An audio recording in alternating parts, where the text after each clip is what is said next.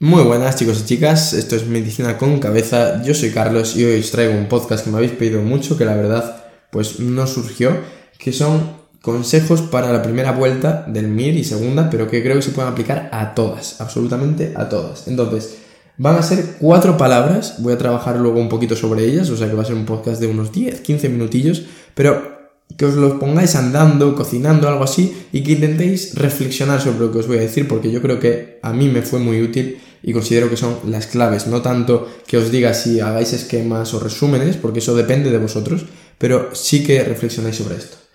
Lo primero de todo es que hay una cualidad que se está perdiendo muchísimo, que es la disciplina. Yo considero o defino la disciplina como la cualidad de hacer lo que hay que hacer, tanto en los días que nos apetece como en los que no. En este caso, estudiar. Va a haber días que te levantes motivado o motivada y digas, bueno, hoy me voy a comer el mundo, voy a estudiarme este tema, me lo voy a saber genial. Vale, muy bien, ese día aprovechalo.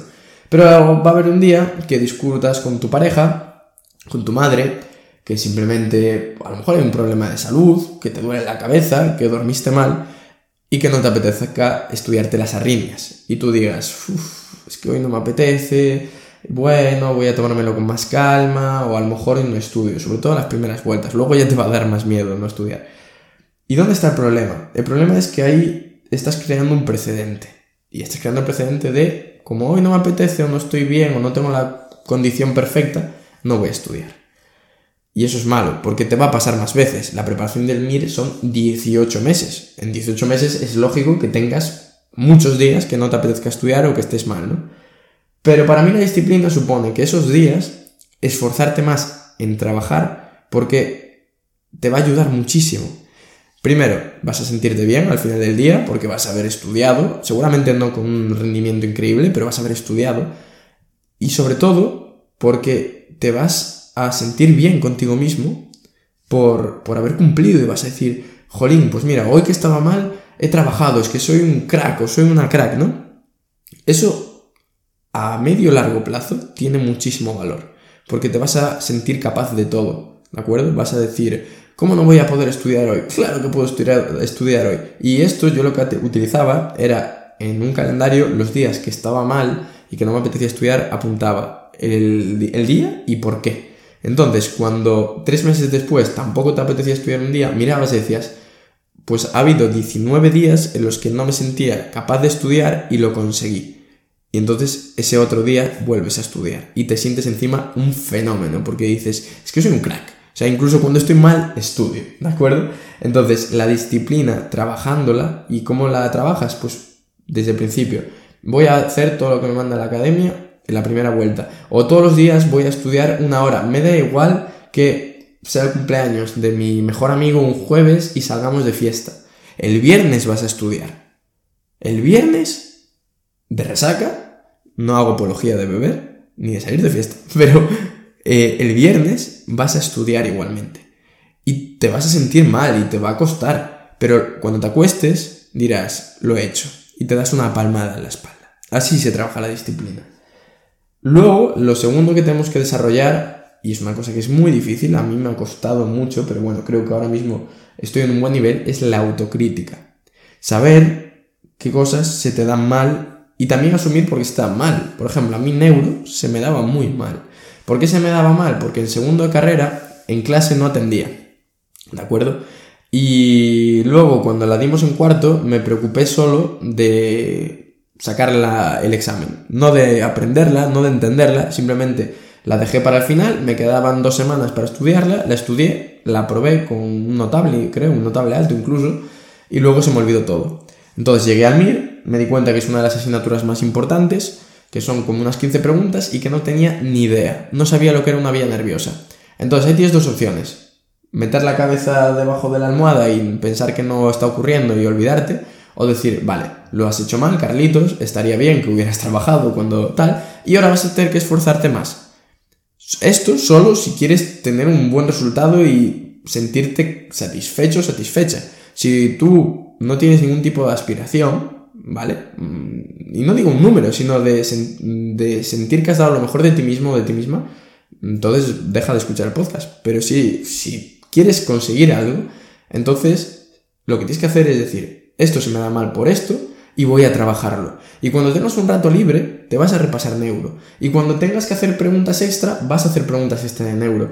Y a lo mejor si un día quieres parar de estudiar antes porque tienes una fiesta, pues no vas a parar porque dices, en segundo de carrera ya salí mucho de fiesta y por eso ahora estoy aquí trabajando.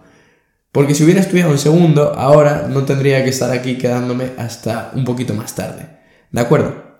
Entonces, autocrítica. Y lo mismo, pues, para también saber si te está sirviendo algo o no. Si tú estás haciendo 100 preguntas eh, todas las semanas y las estás corrigiendo y las estás fallando, también entender que hay algo que tú estás haciendo mal.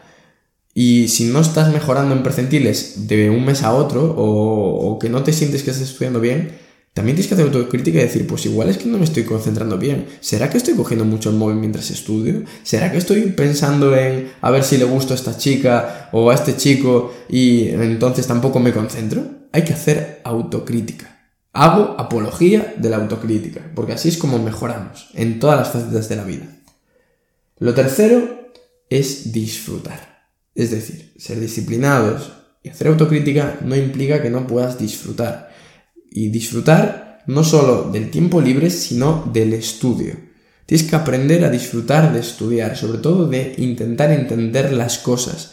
¿Por qué? Porque si no, la medicina no va a ser para ti. Si no, es simplemente un trabajo. Si tú entiendes la medicina, entiendes las vías nerviosas, eres capaz de entender por qué una lesión centromedular va a dar eh, esta sintomatología o esta otra, eres capaz de entender por qué un infarto de la eh, descendente anterior se va a ver en la cara septal. Eh, vas a ser feliz porque te vas a sentir útil, te vas a sentir inteligente, ¿de acuerdo? Y por eso hay que intentar disfrutar del tiempo libre, pasarlo en la naturaleza, con las amistades, con tu pareja, con tu familia, disfrutarlo. No estés en Instagram, no estés en redes sociales. Bueno, si me quieres dar un like, encantado. Pero intenta disfrutar de verdad de ese tiempo y del tiempo de estudio. Es verdad que hay días que no te apetece estudiar, pero inténtalo aún así, intenta disfrutar de que hoy te has aprendido las arritmias por fin y ya sabes por qué la adenosina al bloquear el nodo te sirve para saber qué tipo de taquicardia supraventricular es, ¿de acuerdo? Entonces intenta disfrutar del estudio, se puede, todo se puede aprender, ¿de acuerdo? Y se puede aprender a disfrutar del estudio. Y lo último, y creo que es de lo más importante, sobre todo de cara al estudio es entender. La medicina se puede entender. Tú te planteas estudiar física sin entenderla, simplemente memorizándote fórmulas y decir, aquí tengo que utilizar esta fórmula, aquí esta. No, porque no vas a ser capaz de resolver nada. O sea, a mí me pones ahora mismo delante de un examen de física, me das todas las fórmulas y no entiendo. O sea, seguramente te saque un menos 10 en ese examen, porque no entiendo las cosas. Sin embargo, si las entendiera y me das las herramientas, que son las, fórmulas, pues sería capaz de hacer ese examen, ¿no? Pues lo mismo con la medicina. Si tú no entiendes la fisiopatología de una insuficiencia cardíaca, ¿cómo te vas a poder aprender el tratamiento de la insuficiencia cardíaca? Te lo puedes memorizar, pero no puedes razonarlo. Y todo tiene excepciones. Por ejemplo, tú no puedes dar beta bloqueantes en una insuficiencia cardíaca aguda, sobre todo si tienes ya KILIP 3, es decir, edema agudo de pulmón. ¿Por qué? Porque puedes meter en shock al paciente. Y eso te lo puedes memorizar. Pero lo bonito es entender por qué. Y es porque deprime al principio la función sistólica y entonces el corazón que ya estaba dañado y estaba edema de pulmón entra en shock, por ejemplo. Pero eso se puede entender. Y hay veces que los apuntes no te llega para entenderlo, pero para eso estoy yo, con YouTube y Spotify. Para eso hay muchísima gente en YouTube y Spotify haciendo contenido e intentando explicar las cosas que a mí yo no entiendo las cosas de primeras.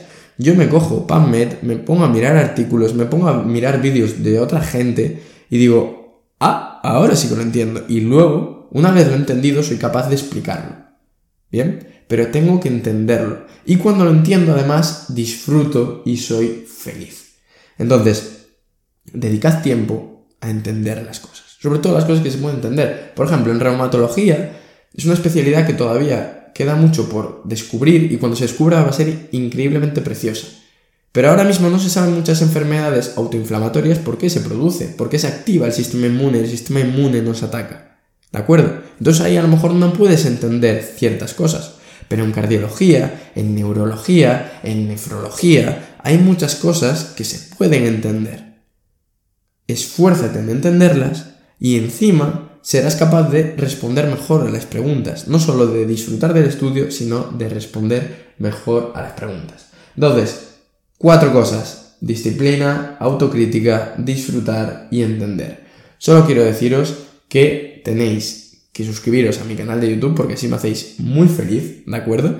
Y si me suscribís al podcast también, pues el doble de feliz. Nos vemos la semana que viene con otro capítulo. Un abrazo.